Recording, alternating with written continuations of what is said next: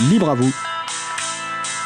L'émission pour comprendre et agir avec l'April, l'association de promotion et de défense du logiciel libre.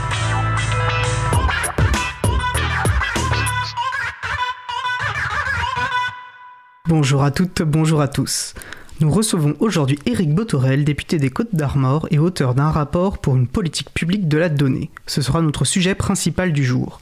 Avec également au programme Install Parties, comment réagir au pacte avec le diable, et des goûts et des couleurs, un hommage au travail des graphistes. Nous allons parler de tout cela dans l'émission du jour. Vous êtes sur la radio Cause Commune, la voix des possibles, 93.1 FM et en DAB+, en Ile-de-France, et partout dans le monde sur le site causecommune.fm. Soyez les bienvenus pour cette nouvelle édition de Libre à vous, l'émission pour comprendre et agir avec l'April, l'association de promotion et de défense du logiciel libre. Je suis Étienne Gonu, chargé de mission affaires publiques pour l'April. Le site web de l'April est april.org. Vous y trouverez une page consacrée à cette émission avec tous les liens et références utiles et également les moyens de nous contacter. N'hésitez pas à nous faire des retours ou nous poser toutes questions. Nous sommes mardi 19 janvier 2021, nous diffusons en direct, mais vous écoutez peut-être une rediffusion ou un podcast. À la réalisation de l'émission, Patrick. Salut Patrick. Bonjour à tous et bonne émission.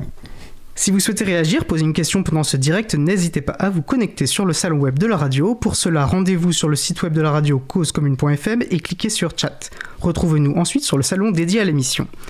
Vous pouvez aussi participer à nos échanges en appelant le 09 72 51 55 46. Le numéro est bien sûr sur le site de la radio. Nous vous souhaitons une excellente écoute. Alors nous allons commencer par notre premier sujet. La chronique Partagée et bon de Véronique Bonnet portant sur le texte de Richard Stallman Install Parties Comment réagir au pacte avec le diable. Une chronique enregistrée le 13 janvier 2021 par mon collègue Frédéric Couchet. Je vous propose donc d'écouter cette chronique et on se retrouve juste après en direct sur Radio Cause Commune, La Voix des Possibles. Une lecture d'information et de mise en perspective de la philosophie GNU. C'est la chronique Partagée et bon de Véronique Bonnet, professeure de philosophie et présidente de l'April. Bonjour Véronique. Bonjour Fred. Alors quel sujet vas-tu traiter aujourd'hui? Commenter un texte de Richard Stallman qui s'appelle Install Party, comment réagir au pacte avec le diable? D'accord, je vais juste préciser que les install parties, ce sont des fêtes d'installation pendant lesquelles sont des événements, hein, euh, pendant lesquels les, des gens viennent avec leur ordinateur ou leur téléphone portable pour se faire aider à se faire installer un système d'exploitation libre, et ça vient de l'anglais install party. Nous t'écoutons. Très bien. Alors c'est un texte qui a été publié donc par Richard pour le Libre Planète des 23-24 mars 2019. La traduction est d'Axel Barquero et il y a eu une révision par Trad GNU de l'April, qui est un groupe de travail à nous. Alors si je regarde le titre, Installe partie Comment réagir au pacte avec le diable, euh, c'est vrai que ce titre peut paraître surprenant. Richard Stallman utilise une image forte. Vendre son âme au diable, c'est risquer de ne pas pouvoir en réchapper, de ne pas pouvoir récupérer son autonomie. Diabalo, ça veut dire en grec calomnier. Diabolos, c'est celui qui raconte des histoires, qui fait passer des illusions pour la réalité. Et donc ici, le pacte avec le diable désigne l'utilisation de l'informatique non libre qui donne l'illusion que l'utilisateur gouverne son ordinateur, alors que bien sûr c'est l'ordinateur qui gouverne l'utilisateur. Et là, Richard Stallman examine une difficulté qui peut être rencontrée dans les install parties lorsque des militants libristes veulent implémenter GNU Linux sur des ordinateurs qui jusque-là tournaient avec des programmes non libres. Alors on se demande bien où est le problème et il se trouve que en effet, il est parfois compliqué de réagir à ce pacte avec le diable, c'est-à-dire d'installer des outils de l'informatique libre à la place de ceux de l'informatique non libre. On ne s'attendrait pas du tout à ce que deux objectifs libristes dans cette situation puissent entrer en conflit et même deviennent inconciliables. Richard Stallman énonce clairement ces deux objectifs. Premier objectif, promouvoir les idées du logiciel libre. Deuxième objectif, promouvoir l'utilisation de programmes libres. Mais il se trouve que lorsque les utilisateurs se rendent à ces événements, ils viennent avec leur matériel, c'est-à-dire leurs ordinateurs. Or, rien ne dit qu'il sera possible de les faire tourner avec une distribution GNU Linux complètement libre. Parce qu'il se trouve que certains périphériques et processus peuvent ne fonctionner qu'avec des pilotes et des logiciels non libres, ce qui bien sûr est fait exprès. D'où une conséquence qui est très préjudiciable. Il se trouve que les deux objectifs dans ce cas de figure, au lieu de se compléter harmonieusement, c'est-à-dire rendre possible la promotion des idées du logiciel libre et des usages du logiciel libre, entrent en conflit. En effet, de deux choses l'une, si pour défendre les idéaux du logiciel libre, on n'installe que des outils 100% libres, il se peut qu'on ne puisse pas faire tourner l'ordinateur, ou en tout cas ne pas le faire tourner complètement. En effet, il se trouve qu'il peut y avoir dans ce cas-là, puisqu'il y a euh, des euh, défenses euh, dans l'ordinateur qui initialement a tourné sur du non libre, il se trouve qu'il peut y avoir même aucun usage possible ou seulement un usage partiel. Et dans ce cas-là, les utilisateurs repartiront déçus. Deuxième cas de figure. Donc, pour que les utilisateurs ne repartent pas déçus, pour éviter de faire qu'ils se détournent du logiciel libre, ceux qui installent peuvent vouloir à tout prix assurer 100% des fonctionnalités. Et pour y arriver, ils peuvent avoir la tentation, j'utilise exprès hein, cette expression, tentation d'utiliser des outils non libres. Et alors dans ce cas-là, évidemment, on ne réagit pas au pacte avec le diable, on ne sort pas de cette aliénation de nos libertés, on ne fait que s'y installer plus profondément. Pire encore, comme cet arbitrage qui ne peut pas être satisfaisant, parce qu'effectivement, si des systèmes verrouillent l'ordinateur, il sera difficile d'avoir 100% de fonctionnalité avec 100% de logiciel libre. Donc pire encore, cet arbitrage est fait par les libristes, ceux qui aident l'utilisateur, et pas par l'utilisateur lui-même. Et dans ce cas-là, cette compromission est assumée par les installateurs et non pas par les utilisateurs. Les utilisateurs restent en dehors de ce dilemme éthique, de cette hésitation entre deux objectifs qui se contredisent. Quelle proposition de la part de Richard Stallman? Bah Déjà, il serait préférable de ne jamais dissimuler la difficulté et même de l'exposer pour que l'utilisateur prenne conscience de ses entraves à sa liberté. Si on n'expose pas cette difficulté, on ajoute de l'illusion à l'illusion au lieu de la dissiper. D'où deux préconisations. La première, installer uniquement du logiciel libre, 100% libre. Deuxième préconisation, rendre visible le diable. C'est-à-dire pourquoi pas, sur les installs, mettre une pancarte, demander à quelqu'un qui installe de mettre une panoplie du diable, et celui-là proposerait d'installer des logiciels non libres pour faire fonctionner l'ordinateur. Ce qui, bien évidemment, serait présenté comme une contradiction. Bon, bien sûr, on n'a pas exagéré. Hein. Vendre son âme au diable n'est pas à prendre à la lettre, mais simplement au sens de rogner sur ses libertés. Au lieu de camoufler une contradiction, il est essentiel de la mettre à jour, ceci relève de la transparence, de l'éthique du libre.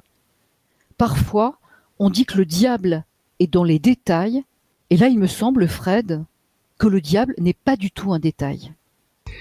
Non, c'est loin d'être un détail, et en tout cas, c'est une très belle explication de ce qu'il est important de faire lors des fêtes d'installation. Et on reconnaît bien là, quand même, toujours Richard Stallman, pour qui le, libre choix de la personne utilisatrice est important, mais qu'elle doit avoir toutes les informations toute connaissance de cause. Donc c'est un très beau texte et j'espère que bientôt il y aura à nouveau des fêtes d'installation parce que malheureusement la période actuelle euh, empêche ces événements et les personnes qui seraient intéressées par ce genre d'événement, ils peuvent se renseigner sur le site de l'agenda du libre, agendadulibre.org, sur lequel elles peuvent retrouver les organisations libristes euh, en France et, ailleurs, et les prochains événements qui seront organisés. Certains sont peut-être d'ailleurs organisés actuellement malgré les conditions euh, sanitaires, peut-être en plus petit comité. En tout cas, voilà, c'était euh, effectivement un nouveau très beau texte de Richard Stallman. Je vais rappeler le site du projet de GNU, c'est gnu.org. Et comme tu l'as dit, euh, le groupe de travail TradGNU de l'April traduit la plupart des textes du site de GNU.org en français, donc vous pouvez rejoindre ce groupe si vous avez des compétences de traduction de l'anglais vers euh, le français. Vous allez sur april.org et vous aurez les, les informations utiles. Et également, tu as cité l'événement le Libre Planète. Peut-être préciser que le Libre Planète, c'est l'événement annuel de la Fondation pour le logiciel libre. Euh, que la prochaine édition aura lieu les 20 et 21 mars 2021, entièrement à distance. Donc ça permet en fait à toute personne de pouvoir euh, suivre ces conférences. Et le site, c'est libreplanète.org. Donc je répète, 20 et 21 mars 2021. Est-ce que tu souhaitais ajouter quelque chose, Véronique?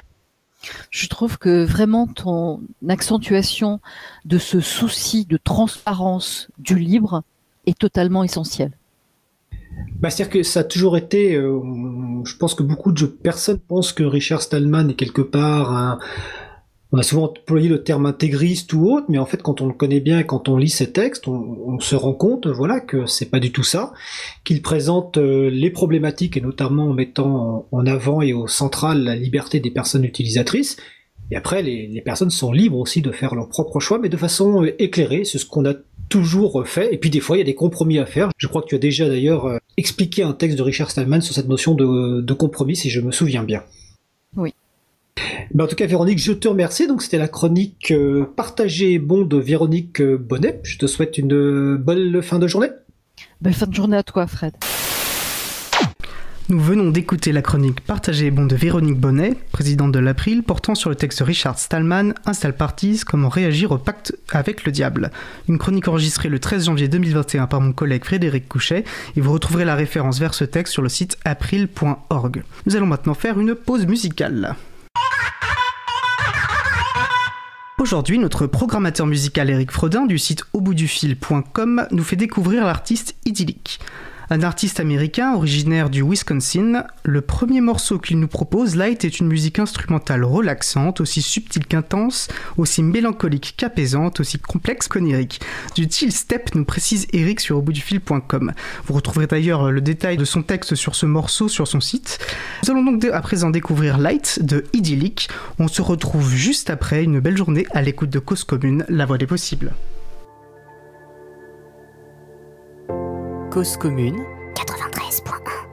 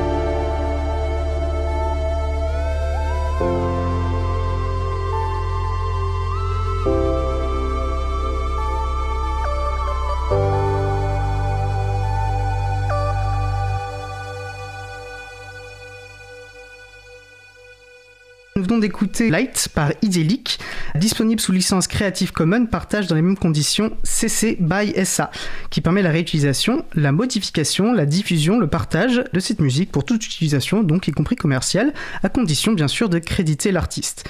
Vous retrouverez les références sur causecommune.fm et sur april.org. Vous trouverez également une présentation de l'artiste, comme je vous le disais, sur le site auboutdufil.com. Vous écoutez l'émission Libre à vous sur Radio Cause Commune, la voix des possibles 93.1 en Ile-de-France et partout ailleurs sur le site causecommune.fm. Je suis Étienne Gonu, chargé de mission affaires publiques pour l'April. Passons maintenant à notre sujet principal.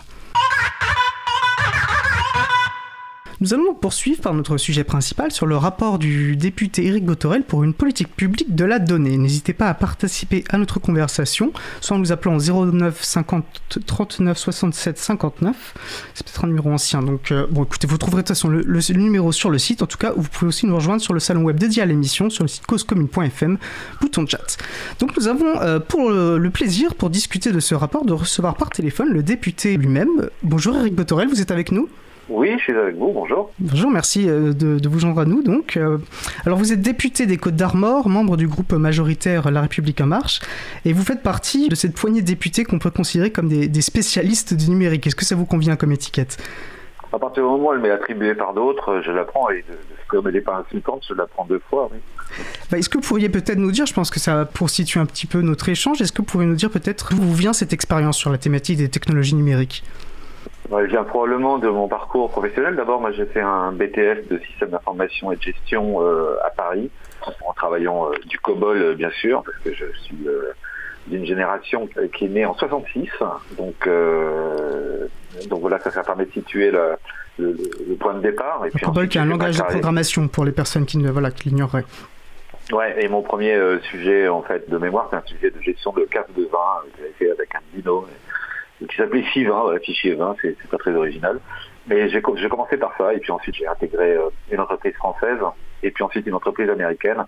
Sur un espace de, de 25 à à 30 ans, j'ai plus des chiffres précis en tête euh, dans les fonctions commerciales.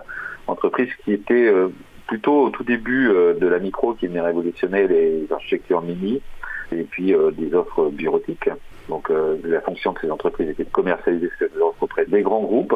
Moi j'ai commencé euh, à la base comme ingénieur commercial et puis après directeur d'agence et puis après directeur des régions. Et puis ensuite je suis parti euh, rejoindre une entreprise américaine. Alors à l'époque on faisait déjà un peu plus que du PC, hein, on faisait du client serveur. On commençait d'ailleurs avec du downsizing d'applications euh, qui étaient sur mini vers vers des PC avec des systèmes de gestion type ERP, SAP qu'on commercialisait sur des machines processeurs Intel. Et puis, euh, puis voilà, puis évidemment on a fait de l'infrastructure, on a vécu les, heures du web, euh, d'Alta Vista, euh, et en parallèle de ça, ça c'est l'activité professionnelle, mais en, parallèle de ça, j'étais aussi administrateur d'un tiers lieu, qui s'appelle la Matrice Saint-Brieuc, qui est porté par l'association Crézen d'Affaires, avec des fous furieux qui faisaient euh, des startup week-ends, des hackathons, et puis j'allais dire de la de la diffusion de la, la- la culture numérique, mais au sens des valeurs qu'on va probablement aborder dans le cadre de l'information, euh, de l'émission pardon qu'on va avoir maintenant. Donc voilà, ça c'est, on peut difficilement s'arracher de son passé. Moi, je n'avais pas rêvé d'être parlementaire, je n'avais pas ça à mon agenda. Les circonstances de la vie ont, ont fait que euh, la personne dont j'étais le suppléant, Corinne Arel, pour ne parler que d'elle, euh, est décédée le soir du 5 mai 2017 lors d'une réunion publique. J'étais son suppléant de- depuis deux mandats. Je m'apprêtais à aller pour son troisième mandat. Et euh, les équipes d'Emmanuel Macron m'ont demandé de prendre la suite. J'ai raccompagné la famille, les enfants, parce que c'est pas un pompon qu'on décroche d'un manège.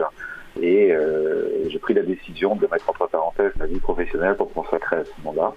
Et, euh, et voilà, j'essaie de résumer au mieux d'où je parle.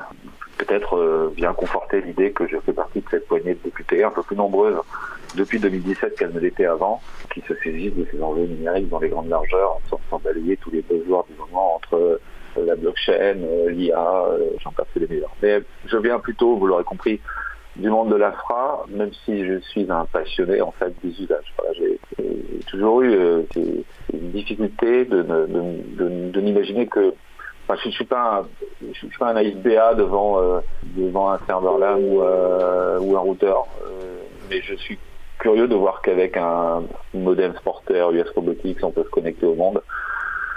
Et ce qu'on peut en faire surtout. Voilà, c'est ça qui m'intéresse. Donc ce qui m'intéresse, c'est la part de sérendipité qui existe dans le numérique. Bon, je pense que vous avez bien démontré euh, voilà, votre intérêt pour cette matière, et puis je pense que le rapport, effectivement, on va en discuter, montre euh, peut-être euh, quelle conception et quelle maîtrise vous avez des enjeux qui nous intéressent. Bon, moi j'avais une question avant qu'on rentre justement dans les détails de cette mission d'information et de ce rapport. Mais justement, de votre point de vue de législateur, pour vous, en quoi les enjeux des technologies numériques sont justement des enjeux politiques et non pas simplement des enjeux techniques? Pourquoi, ou autrement dit, comment les techniques influent sur le politique et ainsi de suite bah, le, numérique, il a cette tendance à venir s'immiscer dans les interstices du droit qui n'est pas encore écrit pour essayer euh, de faire surgir, euh, pas pour bypasser le droit, pas pour faire un malin plaisir finalement d'être en dehors du droit. Mais comme il n'est pas toujours très à l'aise dans des cadres très rigides et qu'on est sur quelque chose d'assez dynamique, euh, aussi sans employer des termes une fois employés de type agile, plastique, euh, mais ce qui caractérise le numérique, c'est que c'est une matière vivante. Je disais tout à l'heure, si je regarde ce que je faisais il y a, il y a 30 ans, ce qu'on fait aujourd'hui, en termes d'usage, on est à peu près assez proche en définitive. Mais déjà, la puissance de calcul a été démultipliée, la richesse ou la valeur ajoutée qu'il peut y avoir dans les applications ou les usages qui sont rendus au service des citoyens, sans aucune commune mesure avec euh, ce qu'on faisait, notamment si on regarde de la manière dont le numérique s'est investi sur le sujet des, mobilités, par exemple. En tout cas, c'est saisi l'opportunité de mobilité pour déployer de nouvelles, de nouvelles offres de services. Le numérique, il n'attend pas que le droit soit prêt. Le droit, il faut euh, un an, deux ans, parfois beaucoup plus de temps pour créer un texte de loi qui va écrire dans le marbre un certain nombre de grands principes, pas toujours très précis, et c'est logique que le droit soit pas toujours précis, puisqu'il faut aussi euh, laisser des marges de manœuvre le moment venu. Je sais bien qu'on s'époumonne parfois à essayer à coup d'amendement euh, d'aller dans les détails des choses, mais vous observerez comme moi probablement qu'il y a des textes de droit qui sont des textes de droit fondateurs de notre République, qui n'ont pas eu besoin de tant que ça d'aménagement ces dernières années, qui résistent encore autant et qui nous font traverser des périls. Donc je ne suis pas un obsédé de, la résolution des problèmes par la loi. Je l'ai dit très tôt d'ailleurs en, en, prenant mon mandat. Moi, je, crois beaucoup aussi euh, à la soft law, je crois beaucoup au côté jurisprudentiel des choses, euh, à la manière dont on peut confronter les principes de réalité euh, et les expériences. Moi, je, voilà, je ne résume pas tout au droit. Ceci dit, après, il y a des grands principes à réinventer. C'est vrai qu'en 1905, on s'intéressait à la laïcité, moins à la protection des données personnelles. Euh, et donc c'est logique que des instances délibératives et représentatives de la population, euh, que sont euh, des instances de type Assemblée nationale, enfin Parlement au sens large, puissent, le moment venu, protéger des aspects de liberté en posant de nouveaux jalons à des acteurs qui viendraient proposer quelque chose que Les effets ne sont pas forcément néfastes à l'origine, mais il y a toujours possiblement des externalités négatives à chaque innovation. Donc le droit, il a pour vertu de euh, peut-être de remettre sur des rails, ou en tout cas euh, de, remettre dans des espaces euh, dont on fixe les limites de ce qui est permis, de ce qu'on a jusqu'à maintenant toléré et qui nous fait vivre ensemble. Eh créer ces espaces va permettre à ces innovations finalement de vivre et de ne pas venir empiéter sur d'autres sujets qui peuvent être connexes, qui viendraient mettre en difficulté des, des principes auxquels par ailleurs nous sommes tous attachés.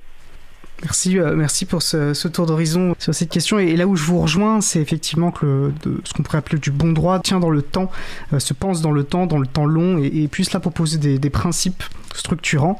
Euh, D'ailleurs, on, reviendra sans doute pendant notre échange. C'est pour ça qu'à l'APRI, nous défendons une priorité au logiciel libre. Non pas que ça va régler systématiquement et immédiatement toutes les questions, mais ça pose un principe structurant pour comment on, pense l'usage des logiciels dans une démocratie. Alors, je vous propose à présent peut-être de commencer à rentrer dans le vif de notre sujet. donc le, 22 juin 2020, euh, le Premier ministre vous confie une mission d'information dont l'objet, et, je vais citer euh, cette lettre de mission, était d'analyser les opportunités stratégiques et financières ainsi que les freins à lever pour favoriser l'ouverture par défaut des données et des codes sources publics. Et sont associés à vos travaux euh, Stéphanie Comte, directrice générale du Health Data Hub, et Renaud Vedel, coordinateur national pour l'intelligence artificielle. déjà, je trouvais intéressant, peut-être, en rentrer justement dans les détails de cette mission, bah, de voir, de s'arrêter un instant sur l'objet même euh, d'une mission d'information, car on le sait ou on ne le sait pas, mais le travail parlementaire ne se limite pas à la présence en hémicycle pour les questions gouvernement ou pour les votes finaux sur les projets de loi. Il y a d'autres modalités du travail parlementaire, comme le sont les missions d'information, et celle-ci en particulier qui est donc euh, issue euh, d'une lettre d'émission du Premier ministre. Alors est-ce que vous pouvez nous préciser ce qu'est une mission d'information, la particularité d'une mission d'information confiée par un Premier ministre? Eh bien, écoutez, euh, oui, d'abord, vous, avez bien fait de repréciser que le travail parlementaire ne finit pas être présent ou produire des amendements. Euh, dans, chacune des commissions euh, dans lesquelles on peut siéger. Moi, je siège, siège dans deux commissions. C'est une exception, la plupart du temps, on siège dans une seule.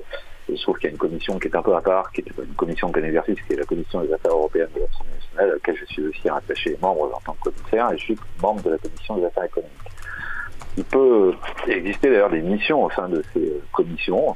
J'ai produit un certain nombre de rapports pour le compte de la commission des affaires européennes ou pour le compte de la commission des affaires économiques avec ma collègue Laure de la Rodière, qui sera peut-être la future présidente de, l'ARCEP. On attendra le, 20 janvier pour le savoir. Mais les commissions sont légitimes à déclencher euh, des missions d'information, des missions flash, qui vont permettre aux parlementaires, avec euh, le soutien des administrateurs de l'Assemblée nationale, de se pencher sur un sujet pour euh, faire des propositions, réfléchir à, un sujet donné.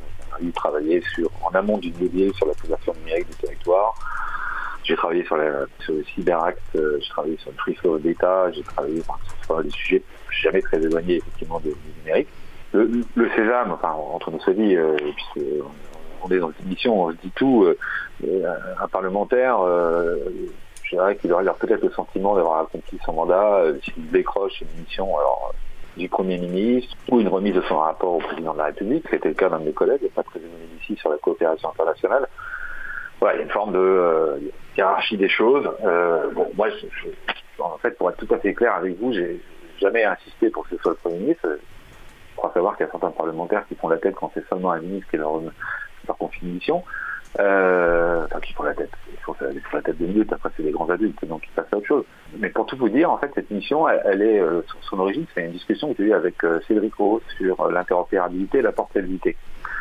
Voilà, je pensais qu'il y avait un sujet qui était nécessaire de revisiter euh, à l'aune des questions euh, d'actualité, euh, en tout cas des sujets d'actualité qui pourraient traverser nos sociétés.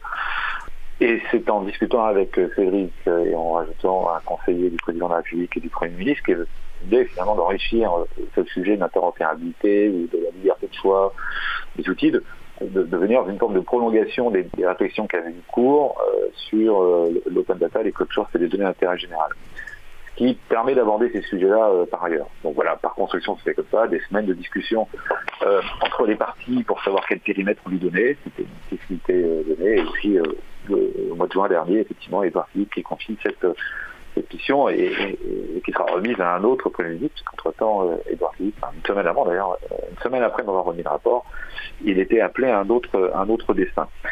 Et là, vous ne travaillez pas, bien évidemment, avec les services de, l'Assemblée nationale, mais vous bénéficiez de, comme Cédric Villanu a, pu l'avoir, de, l'allocation de moyens, que sont euh, notamment euh, des, personnes issues des différents corps d'inspection. Moi, c'était une douzaine de personnes, en plus de Stéphanie, que vous avez mentionné, et de Renault. C'est à peu près le même, taille d'équipe que ce, dont a pu bénéficier euh, Cédric Villani. Et euh, vous devez être vigilant au fait de ne pas excéder les six mois. En fait, vous êtes détaché de, l'Assemblée nationale pendant cette période, tenu de, de siéger euh, ni dans vos commissions euh, ni à l'Assemblée nationale. Donc vous n'apparaissez plus dans les statistiques, évidemment. Euh, ça s'étonne de ne pas m'avoir vu dans l'hémicycle. On a fait plus de 250 auditions euh, entre septembre et, la fin novembre. Il faut faire moins de six mois parce que sinon vous n'êtes plus parlementaire. Vous faites ça plus de six mois. on considère que vous n'êtes plus rattaché à l'Assemblée nationale. C'est pour ça qu'il y avait une deadline qui était euh, aux alentours du, enfin pas aux alentours, précisément au mois de décembre, dans les, délais de six mois maximum, qui était celui qui avait été confié, euh, celui qui était prévu à l'origine. Donc c'est une formidable aventure humaine. L'avantage que moi j'y ai vu, c'est de travailler avec des gens extrêmement compétents, issus de différents corps d'inspection, euh, quasiment en logique interministérielle, ce qui nous a d'abord pas mal mobilisé pour avoir des, réunions assez tard le soir pour tenter d'atterrir sur des solutions et des recommandations pragmatiques. Mais ce qui est une formidable aide parce qu'au moment de remettre le rapport au Premier ministre, finalement, on avait entre nous trouvé des consensus et des compromis qui permettaient de ne pas avoir un tropisme euh, d'une administration sur l'autre. Euh, l'économie contre l'environnement, l'environnement contre je ne sais quoi, la justice contre la sécurité. Avait des gens qui venaient des corps d'inspection, des ministères de l'Intérieur, de la Direction Générale des Entreprises, de l'Environnement, euh, et puis le soutien des Talab aussi, qui nous a permis, entre autres choses, de faire le bon choix sur une plateforme qui a permis de lancer une consultation un peu plus large, au-delà des auditions que nous avons pu faire des benchmarks internationaux. Donc c'est une formidable aventure humaine, c'est ça que je retiens. Ok, eh ben, merci pour ces, ce- ce- ces coulisses euh, du travail parlementaire. Euh, c'est vrai que c'est vraiment des aspects euh, qu'on ne voit pas, enfin qu'on voit difficilement. Donc c'est intéressant de voir comment se construit aussi le périmètre voilà, d'une mission comme la vôtre. D'un regard extérieur, vous parliez voilà peut-être en termes d'ego, de se voir confier une mission par le Premier ministre ou plutôt par un ministre. Ça donne aussi, ça joue beaucoup sur le poids politique de l'objet, voilà, du rapport qui va en sortir, de l'objet qui est cette mission d'information. Et je pense que c'est aussi quelque chose euh, qui est important euh, sans doute à, à lever. Là, vous avez répondu notamment à une question que je posais sur les moyens du coup euh, pour conduire vos travaux. Alors vous avez mené énormément d'auditions, hein, plus de 200 si j'en si, de, de souvenirs si j'en crois les annexes du rapport, dont celle de l'April. Voilà, en, en en octobre de mémoire, qu'importe. Voilà, c'est Mhm. par transparence. Vous avez également fait usage d'une plateforme de consultation publique. D'ailleurs, vous avez utilisé une plateforme euh, basée sur un logiciel libre, et ça, nous ne pouvons que le saluer, bien sûr. Pourquoi, mener, euh, pourquoi ça faisait sens pour vous de, mener une consultation publique pour la conduite de vos travaux? Parce que euh, je vais vous donner les, lignes rouges que je euh, enfin en tout cas les lignes rouges et les lignes forces que, j'avais fixées à l'équipe, puisque j'étais pas un membre dans l'équipe, mais j'avais une situation à part, dans la mesure où j'étais le parlementaire porteur de cette mission. Il me revenait donc aussi d'en fixer, euh, j'allais dire, les orientations. Et vous trouvez euh, là-dessus un, un accord, parce qu'on peut partir dans tous les sens. En même que vous avez cette lettre de mission, euh, vous pouvez euh, faire un, un inventaire de ce qui était ouvert, pas ouvert. euh. Moi, je voulais que ce soit pas un rapport de geek et que quelqu'un de 4 ans puisse le lire. Enfin, je- j'avais formulé comme ça, même si je sais qu'il y a des subtilités, des nuances, des aspérités de la technologie qui font que même, euh, et surtout si on fait un effort trop important de vulgarisation, on perd l'essence même d'un certain nombre de, substances de la, technicité des choses qui rendent possibles certaines choses et impossibles d'autres. Mais tendre vers une forme de vulgarisation, tendre vers une forme de, rapport qui puisse être grand public. Ce qui veut dire, euh, et bon, en tout cas ce qui veut dire, ça n'induit pas directement, mais on a pris le parti aussi d'assumer que plutôt que de faire un large inventaire des choses, on s'est intéressé à des cas d'usage. Et c'est par les use cases, en fait, que euh, en, en- auditionnant, en réauditionnant, on a fait du contradictoire. Il y a parfois des gens qu'on a réauditionné trois fois, euh, parce que je partais du principe que c'est pas le dernier qui parle qui a raison. Et vous avez des lignes d'influence dans cet écosystème, entre les donneurs d'ordre, ceux qui produisent, ceux qui collectent, euh, ceux qui mettent à disposition, etc. Et si vous n'écoutez qu'une seule facette, vous pouvez dresser un état des lieux qui n'est pas tout à fait fidèle à la réalité. On s'est attaché à euh, essayer de finalement d'avoir le, constat le plus proche de la réalité des choses. Et l'autre ligne force que j'ai fixée à l'équipe, c'est de dire on va rencontrer évidemment des obstacles, des élections, des difficultés. Surtout, n'y répondons pas en créant un comité ou une commission supplémentaire. Regardons avec l'existant, quelle extension de périmètre, quel mouvement on peut opérer. Évidemment, ne pas avoir l'obsession de répondre par la loi avec, euh, avec euh, des textes de loi en permanence. Mais, regardons ce qu'on peut tuner, ce qu'on peut bouger, euh, qu'est-ce qu'on peut faire accepter par les organisations en présence pour que les choses évoluent favorablement sur un terrain. Alors, on parlera tout à l'heure de, la- euh, partie code source et logiciel libre, mais c'est une part euh, extrêmement importante consacrée à la data, de regarder comment on fait mieux circuler la donnée. C'est-à-dire que, je disais en audition, on n'a pas entamé cette mission en se disant, t'as d'un côté les amiches de la fermeture et de l'autre côté les ayatollahs d'ouverture, et tentons de réconcilier les deux. Il y a probablement des endroits où on ne pourra pas ouvrir de la donnée, il y a des endroits où c'est nécessaire de le faire, et entre les deux, il y a des modalités d'accès ou de partage de la donnée qui ne sont pas suffisamment explorées et qui euh, permettraient probablement certains usages, certaines, euh, certains bénéfices, certaines innovations, certaines bref, supplémentaires de ce pourquoi ça peut être utile en confiance, en transparence, en création de richesse. C'est la raison pour laquelle on s'est jeté à corps perdu dans un, un grand programme d'édition. Pense qu'on a mis 200, mais on était proche de 250 si je compte ceux qu'on a écoutés, réécoutés, réécoutés. Et, euh, et, et vous n'avez pas vu tout le monde quand vous avez vu les 250 personnes. Parce que quand vous faites un peu de benchmark international, vous tapez les administrations qui sont assez nombreuses. Ben, si vous voulez encore avoir un- une vision un peu plus profonde des choses, il paraissait légitime qu'on puisse ouvrir encore plus largement à un public euh, plus large le, partage des constats qu'on avait pu dresser sur la première période. Je ne sais pas de les faire travailler sur euh, l'état des lieux qu'on avait pu déjà, enfin, sur lesquels on avait pu euh, se forger une, une opinion, mais de les questionner sur la pertinence de cet état des lieux et commencer à leur proposer de nous dire, selon vous, quelle serait la meilleure façon de corriger les choses. Voilà cette articulation correspond, vous aurez fait le lien probablement à ce que je disais tout à l'heure de mon parcours professionnel, attaché à, traiter finalement les causes plutôt que les conséquences des, tellement plus simple de faire les conséquences. C'est-à-dire, à la limite, on fait le constat, on voit qu'il y a un truc qui ne marche pas, on corrige un truc qui ne marche pas. Mais corriger le truc qui ne marche pas, en vrai, ça passe idéalement par le fait qu'on s'intéresse à la raison pour laquelle les choses ne marchent pas et s'attaquer au causes. Merci. Alors la consultation, et après on va passer, euh, je pense, au vif du sujet, qui est le, rapport que vous avez euh, remis euh, en décembre. La consultation publique a quand même montré une très forte mobilisation en faveur des propositions relatives au logiciel libre. Pour les citer, je parlais voilà, que les propositions de l'April et du CNLL, qui est l'Union des entreprises du logiciel libre et du numérique ouvert, ont, été les, plus soutenues. est-ce que vous vous attendiez à cette mobilisation? Et est-ce que vous étiez, voilà, quel regard vous portiez avant et après sur le logiciel libre? Non, mais je connais sa capacité à se mobiliser. D'abord, je participe de temps en temps ici à l'Agnon à Livre en fait. Euh, on fait contact avec euh, les écosystèmes qui, de près ou de loin, sont soit totalement dédiés à cette, à logique, soit de façon très compatible. Encore une fois, moi, j'ai une vision du monde qui essaie de s'attacher à essayer d'en révéler les nuances et, ne pas plonger dans les, biais devant lesquels on veut s'enfermer, finalement les lignes de conscience qu'on connaît tous, euh, les zones de confort dans lesquelles on est, voudrait qu'il y une forme, euh, finalement le, mot, c'est le, monde se, se construirait avec la force mentale de Non, il y a des choses sur lesquelles il y a des gens qui peuvent être en désaccord parfois, mais en même temps compatibles sur d'autres.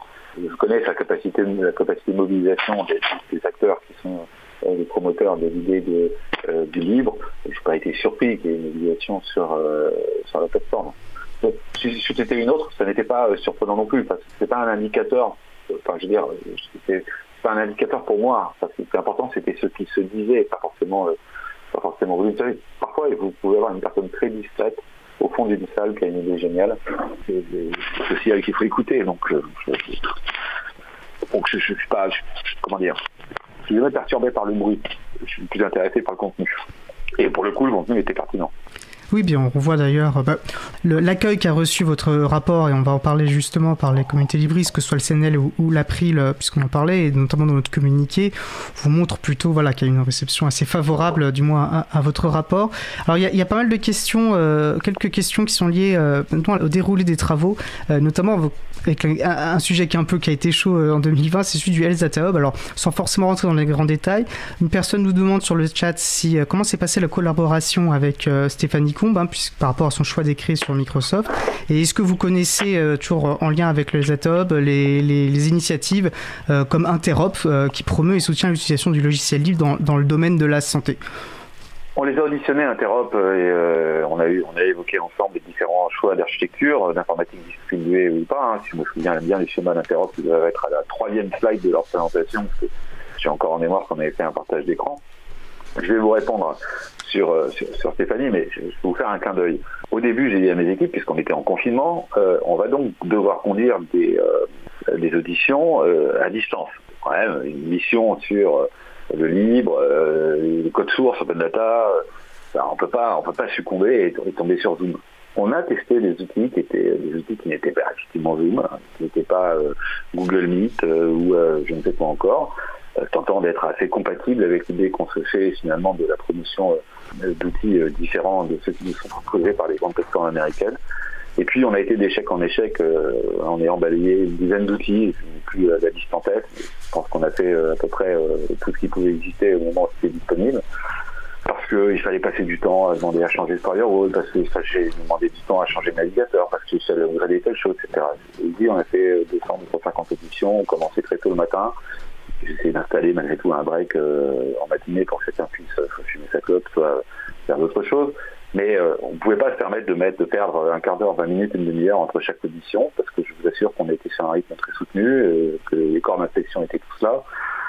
Et donc, on a dû renoncer, c'était un crève-cœur, et les, copies d'écran de, de, ce qu'on a tenté de rendre le plus public, possible, même si on n'a pas rendu d'éléments les éditions publiques, je pourrais revenir dessus si c'est une question, on, les a conduits assez massivement, on peut pas dire majoritairement, mais quasi, quasiment sur, sur Zoom. C'est un reproche qu'on pourrait me faire. donc c'est pour ça que je l'évacue tout de suite en donnant l'explication. Je sais bien qu'ici ou là, peut-être certains dire, ah mais si, il y a tel outil qui marche. Je vous assure, je pourrais euh, vous faire la liste si nécessaire qu'on a bien testé d'autres solutions. Bah, je vous crois, parce qu'effectivement, avec l'April, bah, je, je peux vous croire, puisqu'avec l'April, nous avons trouvé une, autre solution. pour le témoignage, justement, alors c'est vrai que vous avez beaucoup fait Zoom, mais vous, il faut bien reconnaître que vous avez fourni autant d'efforts que possible pour passer par euh, une autre solution pour contourner les problématiques. Donc avec l'April, nous avons utilisé Big Blue Button et vous êtes intervenu, vous, par téléphone. Voilà, donc ça a été, ça a été compliqué, mais vous avez fait cet effort et, je, ne peux que le saluer. Euh, je vous propose, pour qu'on s'aère un peu l'esprit et avant de rentrer euh, dans, dans le sujet du rapport, de faire une courte pause musicale. Nous allons écouter un autre morceau donc de l'artiste idyllique recommandé pour nous par aujourd'hui par Rick Frodin. Il s'agit de Four of Dreams. On se retrouve juste après une belle journée à l'écoute de Cause Commune, la voix des possibles. Cause Commune 93.1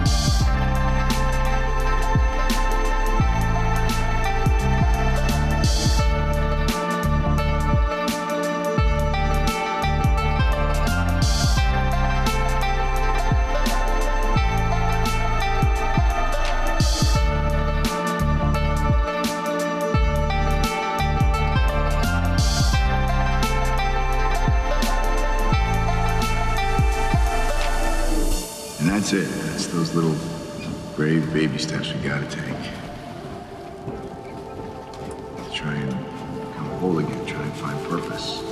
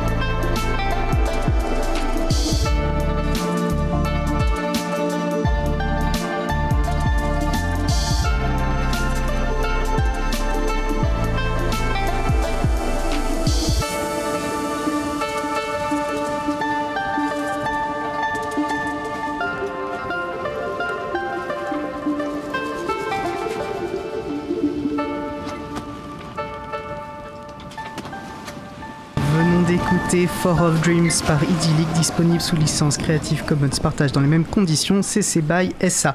Vous retrouvez les références sur le site april.org. Vous écoutez l'émission Libre à vous sur Radio Cause Commune, la voix des possibles 93.1 en Ile-de-France et partout ailleurs sur le site causecommune.fm. Je suis Étienne Gonu, chargé de mission affaires publiques pour l'April et nous discutons avec Éric Botorel de son rapport parlementaire son rapport sur l'ouverture des données et des codes sources. Éric Botorel, vos travaux euh, sont concrétisés et synthétisés dans un rapport de 206 pages et de 37 recommandations, publié et remis au Premier ministre le 23 euh, décembre 2020. Ma première question euh, d'ordre général pour comprendre, rentrer dans le détail bah, de l'objet de votre mission, de quoi parle-t-on lorsqu'on parle d'ouverture des données et des codes sources? Il suffit de les mettre en ligne pour considérer que, sont, que ces données sont, et codes sources sont ouverts? Non, malheureusement non. Et d'ailleurs, je pense qu'un certain nombre de recommandations font état de la nécessité de rapprocher à la fois les producteurs et les utilisateurs de la donnée. Je vous dis tout à l'heure, l'enjeu qui m'a été, en tout cas la mission qui m'a été confiée, c'était pas tant finalement de dresser l'inventaire de ce qui était ouvert et de ce qui méritait d'être encore, que de regarder euh, quels étaient les leviers, les freins et, finalement le, possible derrière ont déjà été figurés par d'autres rapports. Il y a eu ce rapport, il y en a eu d'autres avant, il y en aura d'autres après. Mais euh, sur lesquels on pourrait objectiver que ça va pouvoir euh, assurer plus de transparence, plus de confiance, de l'innovation, de la sécurité, de la souveraineté. Enfin, il y a différents axes sur lesquels on pourra probablement dialoguer dans le reste de l'émission autour de ce que finalement tel choix d'architecture ou tel choix de paradigme euh, encourage ou bouge le curseur dans un sens plutôt que plutôt dans un autre. Donc le fait de, faire du switch on, de, publier de la donnée, n'est pas en lui seul suffisant. Et c'est d'ailleurs pour ça qu'on formule des recommandations en termes organisationnels ou de portage politique qui permettent de rapprocher les écosystèmes. Il y a certainement, et il existe d'ailleurs probablement des jeux de données qui sont ouverts, que certains attendent à certains endroits et dont certains méconnaissent qu'ils sont ouverts ailleurs. C'est un constat qu'on a pu faire. Je ne vous dis pas ce qui se passe au sein de l'administration publique où il y a effectivement des choses qui ne communiquent pas d'un étage à l'autre. Mais il ne suffit pas en tant que tel de publier, il faut faire savoir ce qui est publié. Il faut susciter l'intérêt de la, communauté qui peut s'en saisir et surtout rester en contact avec elle pour, connaître ses besoins euh, le moment venu pour ouvrir des choses supplémentaires si euh, ce n'était pas, euh, j'allais dire, une priorité du moment euh, pour l'instance qui les collecte ou qui les détient. Tout ça, c'est une forme de, de, mayonnaise, en tout cas de, mutualisation, de meilleur échange entre les hommes et les femmes, au profit de la capacité de se ressaisir des choses qui sont ouvertes. Donc, j'essaie de répondre simplement à votre question. L'open data ne se résume pas, en tout cas, l'open data, les, sujets qui ont été ceux de la mission ne se résument pas simplement, encore une fois, à faire un inventaire de ce qui est fait et puis de dire maintenant il faut ouvrir. Alors, euh, merci euh, pour cette introduction sur ce sujet. Alors, votre, votre travail, effectivement, portait sur les données publiques et sur les codes sources en particulier. Vous vous en douterez, euh, la question des codes sources et de l'ouverture des codes sources et le logiciel libre est ce qui nous intéresse plus particulièrement à l'April. Et pourquoi est-ce que, selon vous, et ça, je pense que votre le rapport le décrit bien, pourquoi est-ce que, selon vous, c'est important pour les pouvoirs publics, dans leur mission de service public, d'ouvrir leurs codes sources? Et si vous me le permettez, je vais citer un passage que je trouve très bon dans votre rapport, avant de vous rendre la parole. S'agissant de l'ouverture des codes et de l'utilisation de logiciels libres, il faut structurer la communauté du secteur public et renforcer l'appui qui lui est apporté. Le logiciel libre n'est pas une idéologie déconnectée des besoins des administrations et ses enjeux ne se résument pas à la question de l'utilisation de LibreOffice. Il est au contraire le moyen de créer enfin du partage et de la mutualisation dans le secteur public, d'éviter que deux administrations s'épuisent sur un même problème sans le savoir et sans se parler, enfin de permettre à l'administration et à l'économie de s'enrichir mutuellement en développant ensemble des outils d'intérêt général. Et je pense qu'avec ça, en fait, vous balayez vraiment tout ce que le, logiciel libre et l'ouverture des codes sources permet d'apporter voilà, dans la mission de service public. je n'ai pas grand-chose à rajouter parce qu'en plus je me reconnais dans ce qui vient d'être dit puisque quelque part on l'avait écrit. S'il y a eu, euh, pas de scratch, euh, l'ouverture des codes publics euh, a quand même progressé de manière significative depuis 2015. En fait, c'est très hétérogène, ça reste assez confidentiel, c'est euh, le lié de, quelques minorités d'acteurs publics. Donc on a pu faire un benchmark plus ou moins, euh, bon, je veux dire, euh, consistant, même si l'échantillon de départ ne permet pas d'avoir une vision, j'allais dire, honnête du, sujet. Donc on va voir que des axes de progrès, mais on peut penser, et nous on pense, comment dire, qu'il faut aller, qu'il faut aller plus loin sur le sujet. Vous l'avez dit, il y a un sujet de euh, finalement de, meilleure efficience euh, du service rendu à la population, ce qu'on appelle le service public finalement, par le partage au sein même d'une administration. Ce sujet me paraît moi tout à fait, euh, tout à fait essentiel et dans les mots que vous venez d'employer, je, me retrouve bien évidemment. Pas de, pas de sujet là-dessus. Et euh, bah, vous parlez de recommandations, peut-être qu'il fera justement intéressant de, voir comment euh, votre rapport euh, propose concrètement bah, d'organiser cette ouverture pour qu'elle puisse produire ses effets. Alors vous me corrigerez, mais selon, selon April, voilà, le rapport pour nous met vraiment en avant l'importance d'une coordination à l'interministériel, donc une approche vraiment transversale et qui serait selon le, le document vraiment le- l'échelon le plus pertinent pour initier et porter ces dynamiques d'ouverture. Alors en plus cela fait écho à une des propositions que, que l'April avait portées lors de votre consultation publique, qui était la création d'une agence ou d'une mission interministérielle euh, du logiciel libre. Alors vous me corrigez, moi j'ai l'impression voilà, que cette proposition, on va un peu rentrer dans ces détails-là, la proposition que vous faites s'articule vraiment sur deux recommandations. C'est d'une part de renforcer, alors il y a ce qu'on appelle l'administrateur général des données, ça ça existe déjà. Vous, vous souhaitez qu'on le renforce pour qu'on fasse rentrer dans son périmètre d'action la question des algorithmes et des codes sources. Et parallèlement, euh, la création voilà, d'une mission du logiciel libre au sein de la direction interministérielle du numérique et, par laquelle voilà, euh, la mission euh, serait portée pour dynamiser et impulser voilà, c'est une politique euh, logiciel libre au niveau interministériel.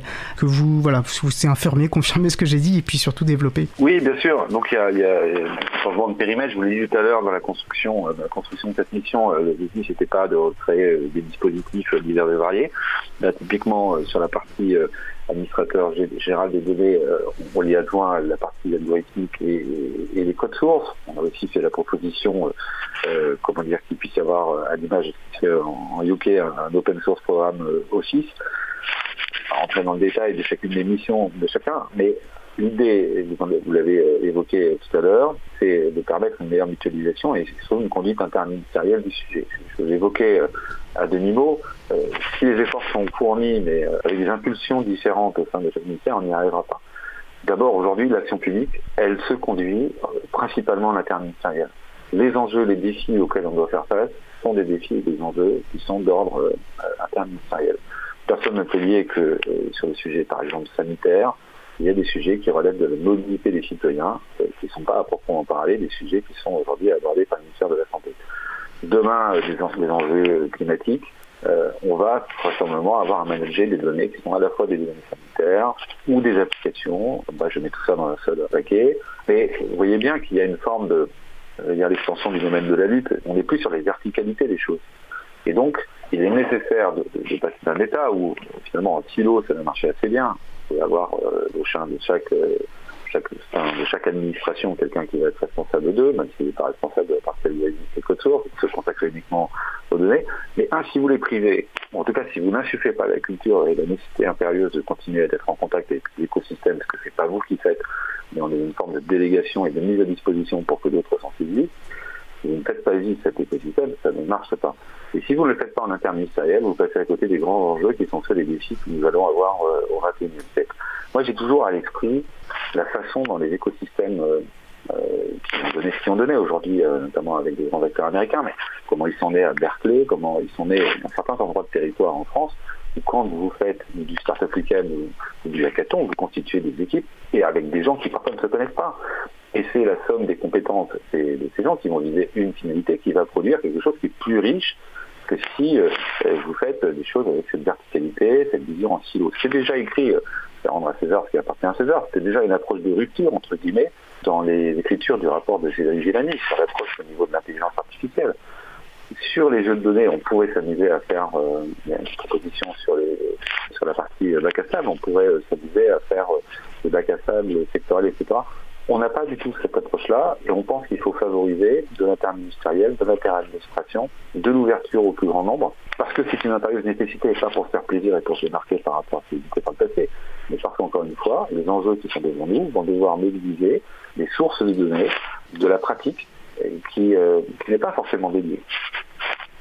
Ce que je trouve très intéressant dans votre rapport, et là vous abordez cette question, et qu'on n'a pas toujours tendance à retrouver dans les auditions, dans d'autres documents comparables, euh, on a vraiment l'impression que vous invitez euh, les pouvoirs publics à s'engager auprès des communautés, à devenir des membres actifs des communautés du logiciel libre, tant pour euh, favoriser l'attractivité en termes de compétences, pour valoriser aussi, vous le disiez dans, le, ce que je citais, voilà, à la fois l'enrichissement mutuel du, de la société civile et des administrations, et je trouve que c'est c'est quelque chose de très important. J'aime beaucoup cette citation. La France doit accompagner ses talents comme elle le fait pour des sportifs de haut niveau et s'appuyer sur eux pour renforcer l'attractivité du secteur public grâce au logiciel libre. Et on voit voilà, par cette inscription, le fait de s'inscrire dans les, euh, dans les écosystèmes, comme vous le disiez, euh, on voit tous les l'enrichissement mutuel euh, qu'on peut en tirer. Alors la question, c'est les, recettes du succès. Je ne vais pas encore une fois, mais j'essaie d'être cultiver un peu d'humilité dans les travaux que j'ai faits. Très honnêtement, j'essaie de regarder le réel et de regarder ce qui s'est passé par le passé de, et de regarder quelles ont, été les bonnes pratiques. On prend Python, qui est à l'origine un truc d'INRIA, si c'était resté dans l'INRIA que, que l'INRIA s'était désintéressé de la manière dont ça pouvait être saisi par d'autres, on serait probablement resté dans un outil assez euh, confidentiel. Donc l'ouverture, qui n'est pas, euh, dire, euh, quelque chose qui est naturellement ancré chez l'homme. Un sujet de protection, on met faire des, faire des murs, des passerelles. Voilà, c'est notre histoire, c'est comme ça depuis des années, c'est plutôt la sécurité, la protection. Et puis le, truc dans lequel on baigne depuis quelques années maintenant autour du RGPD, c'est effectivement un tropisme aussi autour de la protection, la vie de et, et la réponse qu'on apporte à ça en permanence, c'est plutôt de monter des murs. Bon, nous on pense euh, à l'image de ce que fait l'ANSI, hein, avec le CRT par exemple, à l'image de ce que font d'autres encore, euh, c'est la meilleure façon de se protéger, c'est de se confronter, c'est de s'ouvrir, c'est de mesurer à quel point soit on est vulnérable, soit...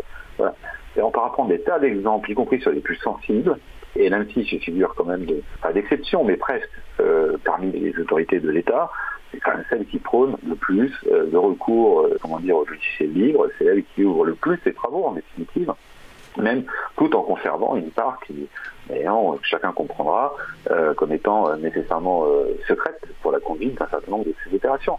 Mais si on la compare à d'autres administrations qui sont très précautionneuses sur un certain nombre de, choses, voilà, ça ne va être pas plus compliqué de publier des outils, des codes sources de certains outils qui sont ceux de l'ANSI, que d'ouvrir le code source de Parcoursup, du calcul de l'impôt ou de la manière dont, je ne sais pas, moi, j'affecte tel élève dans tel établissement. Oui, il y a beaucoup d'exemples. je précise que l'ANSI, c'est l'Agence nationale de la sécurité des systèmes d'information et qui est reconnue largement pour, pour son savoir-faire. Alors, on va pas forcément en parler parce que le temps, le temps avance vite, mais je trouve très intéressant dans vos documents le, la manière dont vous déconstruisez un mythe sur la sécurité, le fait d'ouvrir les codes sources est plutôt garant de sécurité et de garant de confiance dans l'action publique. Il n'est pas de raison d'y voir un, risque pour la sécurité. Alors, ce qui est très important pour euh, l'April qu'on a remarqué dans, votre rapport, c'est que vous donnez, vous abordez quand même les, considérations de moyens, de comment une telle agence euh, du logiciel libre au sein de l'interministériel peut produire des effets, peut donner cette impulsion. Vous parlez notamment voilà, d'équivalents temps plein qui doivent être dédiés, parce qu'on sait bien que si une mission est confiée à une, entité déjà existante à moyen constant, bah, l'effet va se diluer, il n'y aura pas du tout, on ne pourra pas espérer, euh, le projet restera lettre morte. Voilà, pour vous, l'importance d'avoir des vrais moyens dédiés euh, au sein de l'administériel, avec voilà, des périmètres d'action clairement définis, des équivalents temps plein, est-ce que voilà, vous identifiez ça comme euh, quelque chose de clé pour que ça puisse, votre recommandation puisse euh, porter ses effets?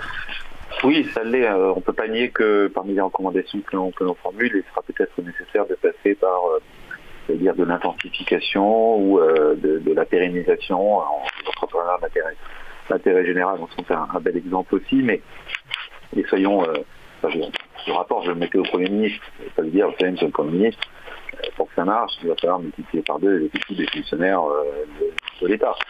Donc on lui explique qu'à certains endroits, il va falloir recruter, renforcer, parce qu'on va mettre telle ou telle priorité, cohérent avec une politique globale.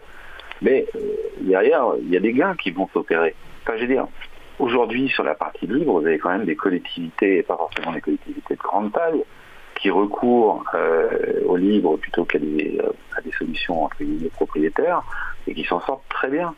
Et elles s'en sortent d'autant mieux qu'elles le font euh, de concert avec des communes voisines, etc., etc. Donc je ne viens pas là que non seulement elles font vivre un, écosystème, en plus elles s'offrent la possibilité d'être relativement souveraines, en tout cas indépendantes d'un certain nombre de euh, en tout cas pas enfermées dans les standards euh, technologiques euh, dont elles ne décident pas de leur évolution.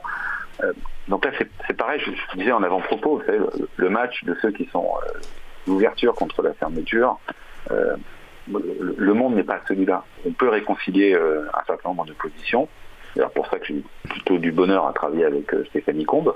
Pour reprendre la question qui vous était posée tout à l'heure, c'est difficile de travailler avec quelqu'un qui finalement a confié, entre guillemets, l'architecture du Hub Data à, Microsoft, alors que on a eu débat avec Henri Vernier, avec d'autres euh, sur, ce sujet. Mais, voilà, mais ne voyons pas le monde comme d'un côté d'affreux oui, personnes qui, qui seraient sous le coup des lobbies américains, et puis de l'autre, les révolutionnaires. Non, il faut entrer dans le, dans, le cœur de ce sujet. Et là, vous avez raison d'insister, c'est que je, l'ai fait et vous l'avez fait. On peut prendre des exemples d'administration ou d'autorités qui se sont ouvertes au libre, sans que pour autant ça a été pour eux euh, nécessaire de, rajouter des effectifs. Oui, ça s'organise. Je reviens, sur la, sur la circulation de données parce que c'est très intime entre circulation de données et ouverture des. Mais les on verra peut-être sur l'histoire de transparence, de confiance, en ton rôle les citoyens dans, dans, le sujet. Mais ne serait-ce que le partage de quand un étage de, enfin, de Bercy ne partage pas avec l'étage du dessous, et que l'étage du dessous reproduit finalement les mêmes données que là-dessus, euh, franchement, euh, j'ai pas besoin de passer trois heures avec le Premier ministre pour expliquer qu'il y a des choses à gagner, à avoir un peu plus de mutualisation, d'ouverture, de partage, de transparence. Voilà. Euh, et ça a été bien entendu. Il y aura des annonces au mois de février. Annonce au mois de février. Bah, C'était une des questions euh, voilà, du, calendrier euh, du Premier ministre sur le sujet. Donc on, attendra les annonces euh, au mois de février. Et c'est un des freins, enfin un des points de blocage potentiels qui identifie bien votre rapport. je pense qu'il est vraiment, c'est un de ceux qui, apparaît le plus quand même. C'est cette question. Vous insistez beaucoup dessus sur l'importance d'un portage politique et administratif. Voilà, le rapport dit que si le gouvernement n'anime pas cette politique, la France manquera une occasion majeure de renforcer tout à la fois la confiance dans l'action publique, on y revient, l'efficacité des politiques publiques et la connaissance et l'innovation de l'ensemble de l'économie. Allons même jusqu'à dire qu'en l'état actuel des choses, la mission craint que ces recommandations ne soient pas portées et suivies. Comment vous travaillez avec le Premier ministre pour vous assurer... Euh, le, titre, je me permets de citer le titre de communiqué de l'April, hein, le Premier ministre se montrera-t-il à la hauteur du rapport Botorel? Parce que nous, on pense qu'il y a d'excellentes perspectives, euh, ça, dresse, des lignes très intéressantes, ça pose des constats concrets, des propositions concrètes euh, très intéressantes. Est-ce que ça va se produire des faits? Est-ce que le Premier ministre sera à la hauteur? Qu'est-ce que vous en pensez? Je pense qu'il y a des choses qui bougent. Bon, je pense que le Premier ministre n'est pas insensible au fait que quand on dit que si on avait ouvert les modèles Pasteur, on aurait peut-être affronté la crise pandémique euh, de manière un peu plus sereine. Je ne dis pas qu'on aurait, changé la chose. Je ne dis pas qu'on ne serait pas dans la situation dans laquelle se trouve le pays en termes d'arbitrage aujourd'hui de manière différente. Peut-être qu'en termes d'anticipation, peut-être qu'en niveau euh, d'adhésion de la population sur un certain nombre de mesures que nous sommes amenés à prendre, il y aurait eu moins de questions. Donc euh, on voit, on peut prendre cet exemple puisqu'il est cité dans le rapport et que je peux vous assurer qu'il n'y a pas un exemple dont on ait pensé qu'il n'était pas très politiquement correct qu'on n'aurait pas mis dans le rapport.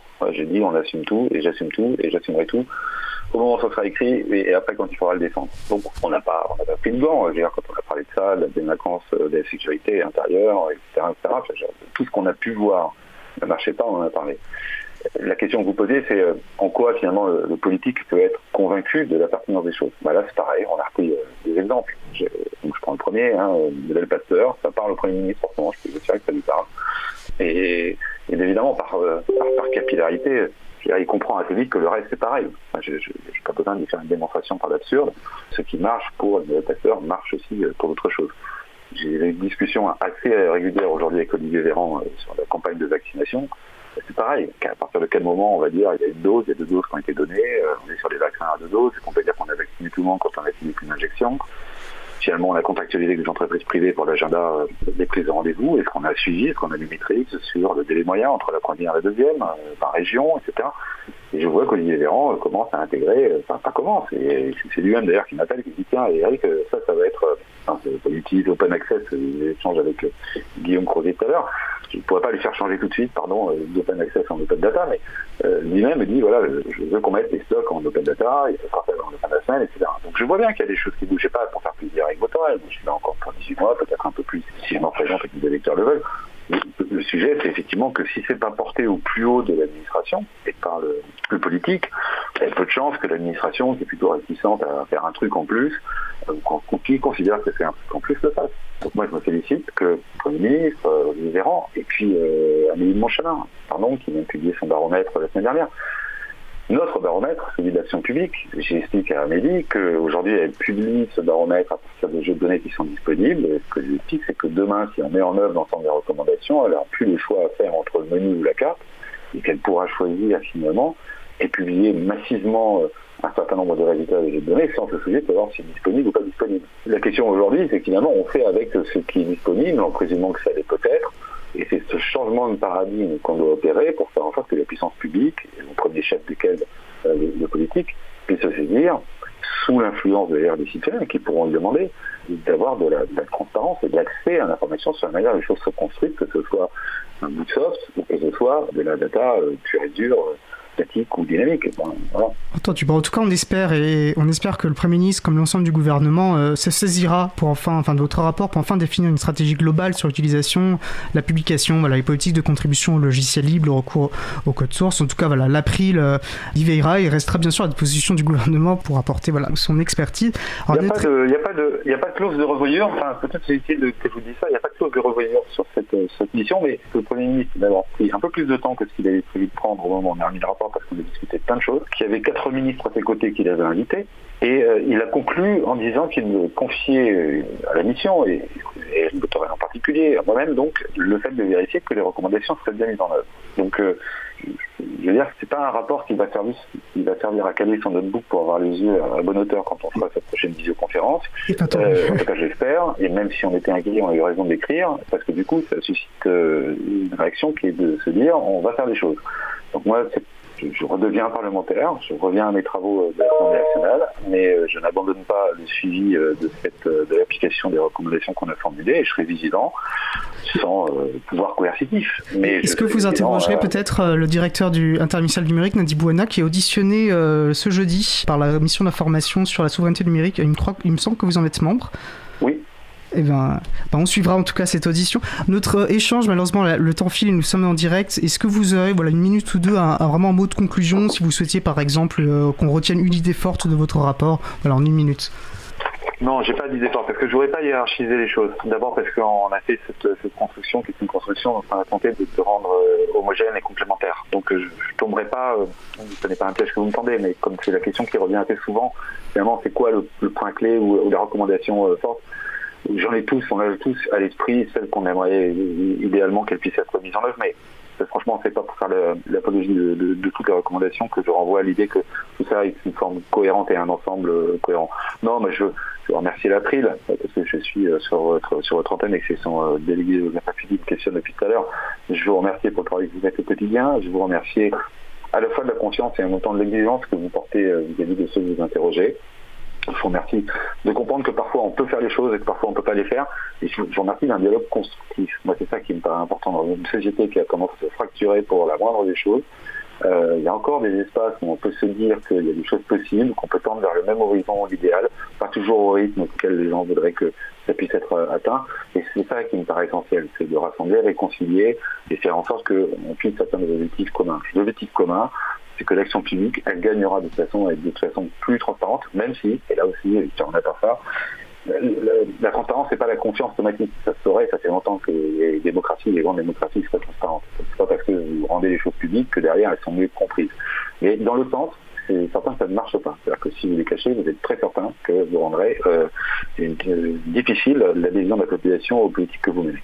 Donc en fait, il n'y a pas d'autre choix que d'ouvrir, il n'y a pas d'autre choix que de faire confiance au travail euh, collaboratif, collectif et de la mise en commun. Une très belle conclusion qui fait d'ailleurs le pont avec notre première chronique sur l'importance de la transparence, qui n'est pas une solution à tout, mais qui est un, élément indispensable et minimal pour une démocratie qui fonctionne et pour que les citoyens puissent se saisir des politiques publiques. Un grand merci à Éric Botorel, donc député euh, des Côtes d'Armor et auteur d'un rapport sur, euh, pour une politique publique de la donnée. Merci encore d'avoir passé du temps avec nous. Je vous souhaite une très belle fin de, de journée, Monsieur Botorel. Merci, Merci, vous aussi. Au revoir. Au revoir. Alors, nous allons faire à présent une pause musicale. Nous allons donc écouter euh, le dernier morceau sélectionné pour nous par Eric Frodin. Il s'agit de Réminiscence par Idyllique. On se retrouve juste après. Une belle journée à l'écoute de Cause Commune, la voix des possibles. Cause Commune 93.1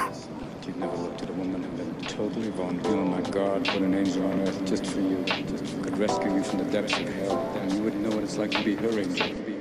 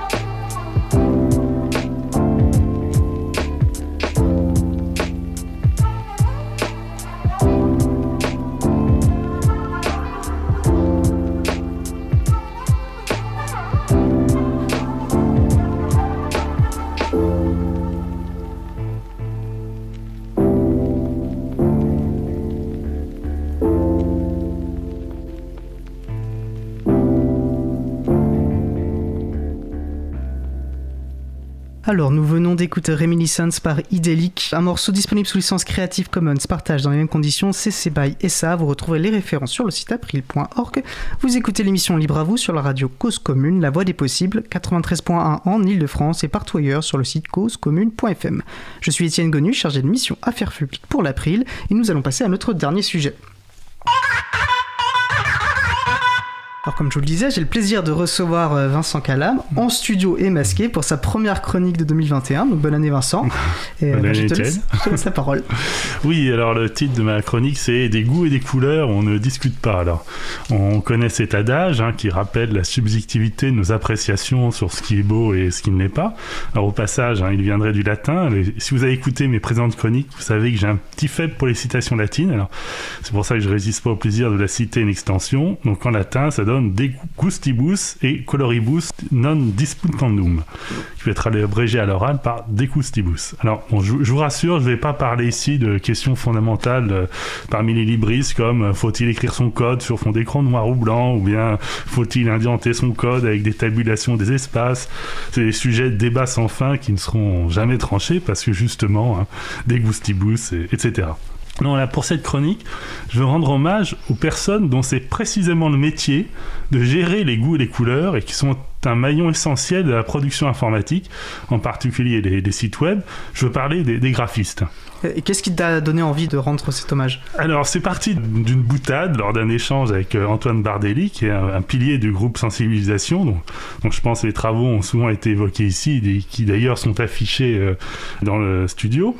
C'est parti d'une boutade, mon hommage est, est tout à fait sincère, parce que plus qu'un maillon, les graphistes sont à la fois à l'amont et à l'aval de la production d'un site web. Surtout partir de cet exemple des sites web. En amont, parce que souvent les clients d'un site web, hein, je dis client, c'est, c'est, euh, ça peut tout aussi bien dans le cas d'une prestation que, qu'un, qu'un groupe, un collectif. Donc les clients donc commencent vraiment à se projeter dans un futur site web que lorsqu'ils sont face à eux la proposition de maquette proposée par le ou la, graphiste. Avant, vous, vous pouvez évoquer avec eux euh, structure de données, scénario de circulation, bref, de tout ça, ça reste abstrait. La maquette, souvent, qui est souvent une image qui est semblable à une capture d'écran, c'est ça qui va leur permettre euh, d'entrer dans le concret du, site.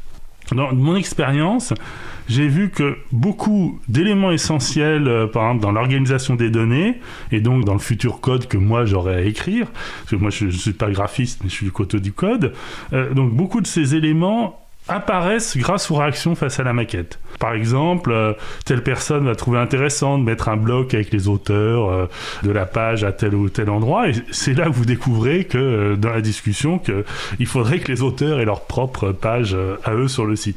évidemment, évidemment, c'est aussi le graphisme qui va susciter le plus de discussions au, sein du collectif qui veut mettre en place le site. De, de Goustibous, comme nous le disions en introduction, dès qu'il s'agit de mise en forme, chacun une opinion. Et je ne parle pas des cas où le nouveau site web est l'occasion d'élaborer un nouveau logo. Il va falloir s'armer de patience pour arriver à un consensus euh, dans le groupe. Le ou la graphiste va devoir faire de nombreux allers-retours et euh, multiplier les propositions.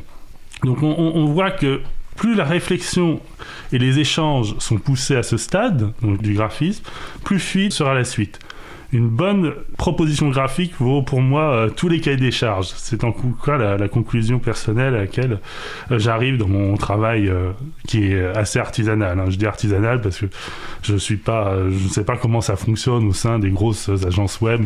Moi, je suis plus dans un mode d'équipe de deux ou trois personnes. Entendu. Et alors tu avais également parlé de l'aval. Oui, parce que là aussi un site web n'est jamais vraiment particulier, par, terminé, pardon, en particulier dans sa partie graphique. Une maquette graphique, aussi bien soit-elle, ne couvre pas tous les cas de figure. C'est lorsque le site commence vraiment à se remplir avec de vraies données, parce que souvent les graphistes travaillent avec des faux textes, qu'on voit apparaître plein de détails euh, supplémentaires c'est aussi le domaine où il est le plus facile d'intervenir, de modifier des détails, euh, parce que quand la structure des données est établie, on n'y revient pas euh, facilement, sauf à, tout recoder. Donc ça, quand on vous demande de modifier les données à structure, vous pouvez dire que vous pouvez vous opposer facilement à trop d'ajustements. Dans ce cas-là, c'est on jette euh, tout le travail. Alors que dans le cas du graphisme, c'est beaucoup plus simple de le modifier. Et du coup, ben, certains ne s'en prisent pas et, et en amusent. Moi, j'ai eu même le cas d'une personne exigeant un positionnement pratiquement au pixel près, ce qui est assez absurde quand on sait que maintenant, la grande problématique des sites web, c'est de s'afficher sur des tailles d'écran très diverses. Oui, tout à fait. Et alors le problème se pose-t-il aussi pour les autres logiciels? Oui, alors j'ai surtout parlé des sites web, mais euh, les graphistes sont tout aussi essentiels dans, dans, les autres logiciels.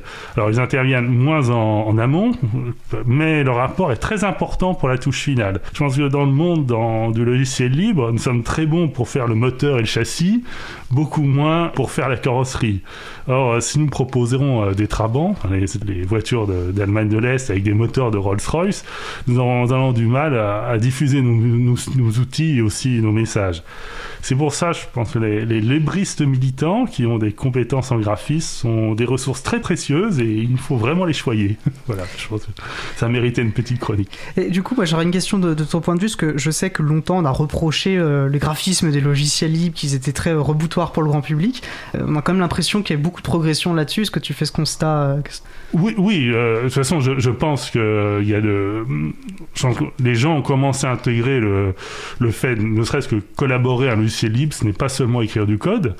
Donc euh, on, sait, on sait bien que c'est à la fois le documenter, c'est si c'est à la fois le rendre attrayant. Donc euh, je pense qu'il y a aussi beaucoup plus de graphistes qui sont militants et qui interviennent euh, dans ce domaine-là. Donc il y a une nette, bien, bien, sûr, une nette amélioration du graphisme en général et de la présentation en général. Merci. Je te prends un peu à, à contre, enfin à l'emporte-pièce, pas du tout. Qu'importe. Je pense qu'on aura compris l'idée que je véhiculais. En tout cas, merci pour cette chronique et, et moi je pense que tu as raison. on voit même au-delà des seuls militants et militants du de, libriste, on sait bien l'importance de la communication lorsqu'on milite. La contribution des graphistes sont, sont vraiment euh, des choses essentielles. Et puis j'en profitais moi aussi pour saluer le précieux travail d'Antoine Bardelli euh, pour l'April. Euh, ben merci Vincent. Il alors, faut, faut, rajouter un oui. dernier, dernier, adage, un petit dessin vaut mieux qu'un long discours. Oh, pas mal. en tout cas, ouais, merci. Puis on va résister à l'envie d'aller prendre l'apéro. Hein, et, voilà. et, on se retrouve le mois prochain. Tout à fait. Merci Vincent. Alors nous approchons de la fin de notre émission. Nous allons terminer par quelques annonces.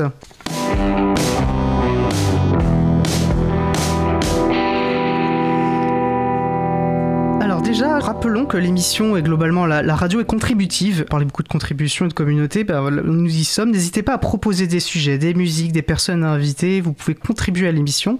Vous trouverez sur les sites april.org et causecommune.fm les différents moyens de nous contacter. Vous pouvez également contribuer aux autres actions de l'April et ou de la radio par un don pour les actions bénévoles. Euh, nous rappelons voilà, que cette belle aventure qu'est Cause Commune est une radio associative et qu'elle a aussi besoin de nos soutiens financiers. Alors, qu'est-ce qui se passe dans le monde du libre? Ben, je, Jeudi 21, le groupe sensibilisation de l'April se réunit en ligne. Une réunion ouverte à tout le monde, que vous soyez ou pas membre de l'April.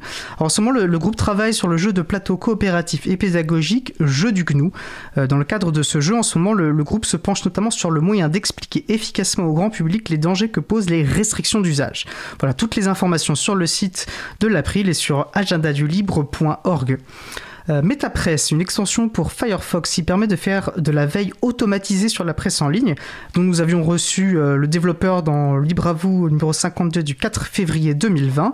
Euh, et bien MetaPress lance un appel de crowd spreading, donc de diffusion par la foule. En fait, il, il appelle ainsi à parler et à faire parler et à relayer l'information autour du logiciel sur son existence. alors, il est bien sûr aussi possible de faire des dons de soutien, et si vous en avez les compétences sur différents sujet, ça peut être notamment le graphisme, pourquoi pas, de contribuer au développement de ce logiciel, puisque c'est un logiciel libre après tout. Vous retrouverez euh, tous les autres événements liés au libre sur l'agenda du libre, agendadulibre.org.